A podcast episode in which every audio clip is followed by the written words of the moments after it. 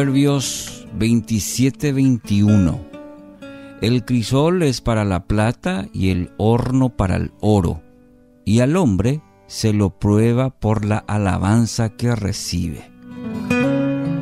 Título para hoy, Peligro de intoxicación. Cuando vemos el proceso de purificar metales preciosos, eh, no es muy complejo y ya era muy conocido en tiempos bíblicos. El metal, que en su estado natural está mezclado con toda clase de impurezas minerales, es sometido a un intenso proceso de calentamiento.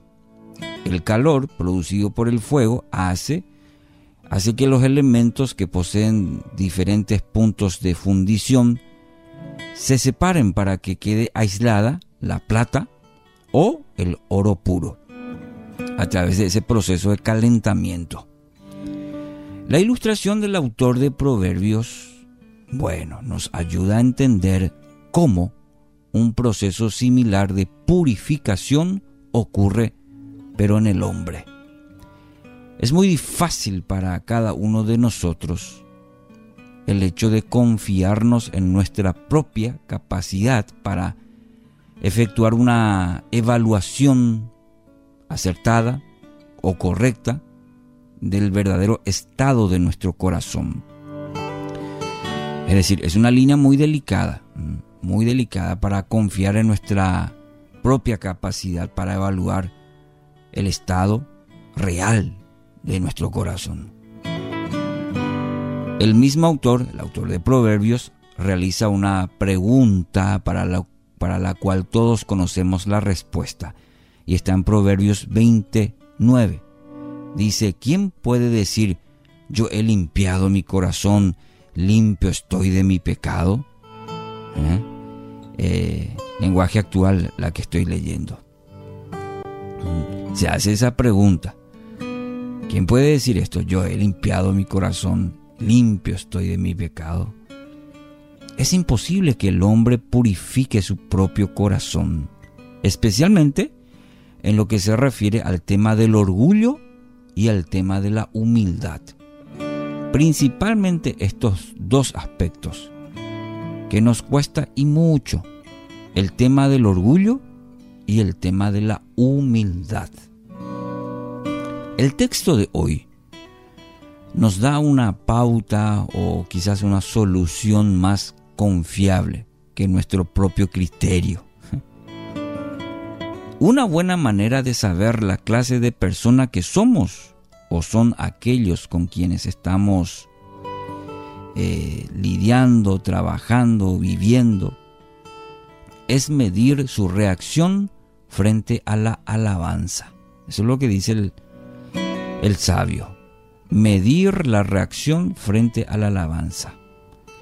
Al igual que las más severas pruebas en la vida, mire, la alabanza también tiende a sacar a la luz las motivaciones, las actitudes escondidas en lo más profundo del ser humano.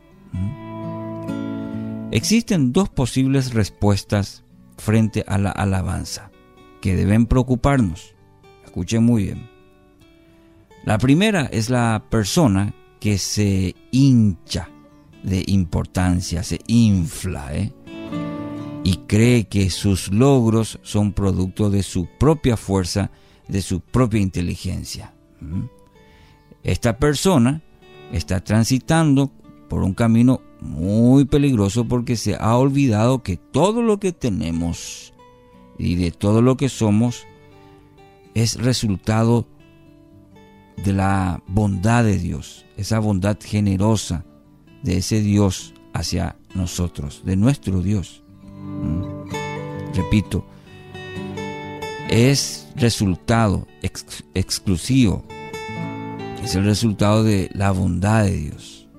¿Mm? Lo nuestro no tiene mérito porque todo lo que es bueno y justo procede de lo alto. Juan 3:27 dice, no puede un hombre recibir nada a menos que le sea dado del cielo, dice. Nada.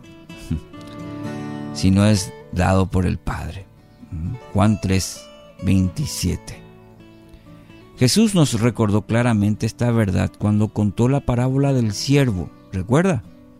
Que había servido fielmente a su amo, no solamente en el campo, sino también en la casa. ¿Acaso debía el amo darle las gracias por lo que había hecho? La respuesta del maestro fue clara. Así también vosotros, cuando hayáis hecho todo lo que os ha sido ordenado, decid, siervo inútiles somos pues lo que debíamos hacer, hicimos. Lucas 17:10. Así nomás. Siervo inútiles. Lo que teníamos que hacer, lo hicimos. Y la otra reacción que debemos cuidar es la de la persona que es exclusivamente humilde, demasiado humilde ya. Y es la que rehúsa reconocer que ha tenido parte en el éxito de algún proyecto. Ahí están los dos extremos, el que se infla, el que se jacta, ¿eh? y está el otro, el demasiado humilde, y dice, no, yo... Entonces, esta actitud revela una extraña manifestación de orgullo, es un orgullo escondido, ¿sí? La falta de disposición de recibir los regalos que otros nos quieren dar también se debe a cierta altivez, a cierto orgullo. La verdadera humildad, mi querido oyente, sabe dar, pero también sabe recibir. Repito este principio. La verdadera humildad sabe dar, pero también sabe recibir. que mirar en lo profundo del corazón, que no sea un orgullo disfrazado de humildad. Entonces, corresponde, mi querido oyente, que, que agradezcamos el cumplido a quien nos lo haya ofrecido y luego se lo entregamos a nuestro Padre, a Él la gloria. No sea que lo atesoremos en nuestro corazón y ocurra lo primero, nos gane el orgullo. ¿eh? La mejor manera de manejar la alabanza es no dándole mucha importancia. Así, bien equilibrado nomás. ¿Sabes qué dijo Benjamin Franklin una vez? Los orgullosos aborrecen el orgullo en los demás.